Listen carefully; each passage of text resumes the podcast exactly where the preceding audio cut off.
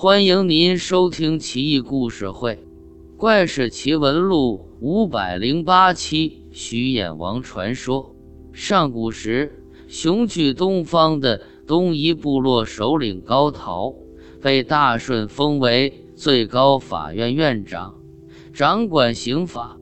高陶铁面无私，执法严明，为时人所称道。其子伯益协助大禹治水，居功甚伟。伯益英年早逝，大禹封伯益的儿子若木于徐，徐国得以建立。徐国世代相传，一直荣宠不绝。到了第三十一代徐国国君时，宫里出了怪事，一位宫女产下一个肉卵，徐君以为不祥。就把肉卵弃之水滨。当时徐国有位很有德行的妇人独孤母，养了一条狗，名叫胡仓。胡仓在河边玩耍，竟将肉卵衔了回去。独孤母觉得这肉卵非比寻常，就把它放在棉被里暖着。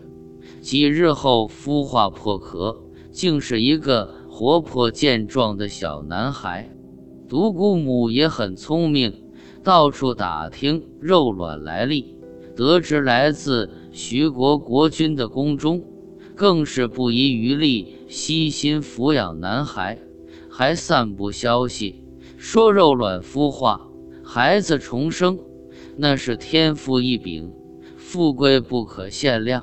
徐君听到消息，很是讶异。亲自来到独孤母家拜谢，要把男孩接回宫中。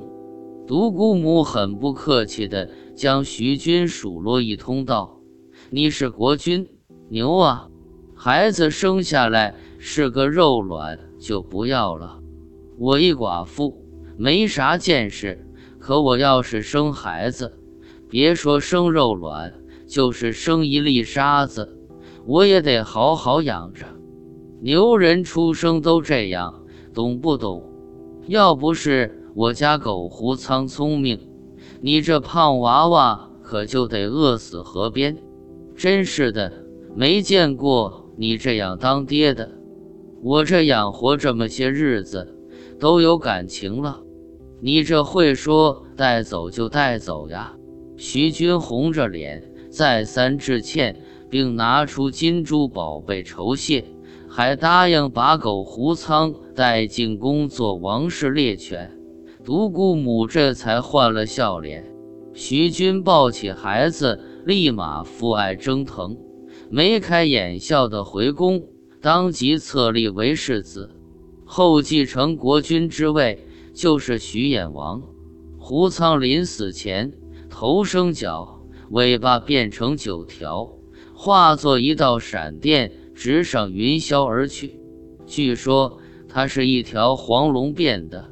徐衍王在位，素以仁义闻名于世，徐国五谷丰登，人民安居乐业，国力不断增强，来朝贡者日益增多，统治的范围也越来越大。据史料记载，当时各地来朝者三十有六国。地方五百里，范围涉及到淮河泗水流域的苏、鲁、豫、皖的部分地区。然而，徐国毕竟是西周治下的诸侯国，徐衍王僭越称王，作为老大的周穆王很不高兴，后果也很严重。周穆王也不是善茬。赫赫有名的西行七万里到昆仑山见西王母的故事，就是这位老大最传奇、最风光、最彪炳史册的业绩。周穆王当即派遣使者，乘坐当时世界上最快的交通工具——驷马，来到中时蜀地楚国，令楚王派兵攻打徐衍王。楚王一听也怒道：“小小一个徐国，就敢称老大，请天使回禀天子，不灭徐衍，以后哪还有面子跟老大混了？于是楚王派遣大军，浩浩荡荡杀向徐国。徐衍王一听军情简报，知道事情不妙。他一向行仁政，手底下连像样的军队都没有，再加上心善，不忍百姓生灵涂炭，就躲避楚军锋芒，逃到彭城五原县东山下隐居。数万百姓扶老携幼跟随徐衍王，场面很是感人。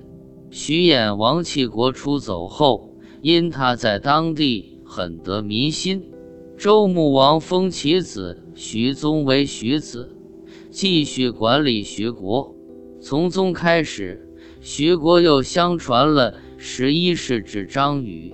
到了周敬王八年。徐国被吴王阖闾所灭，古徐国经过了夏、商、周三代，历时千余年，徐国人民创造了灿烂的徐文化，形成了淳朴的民风。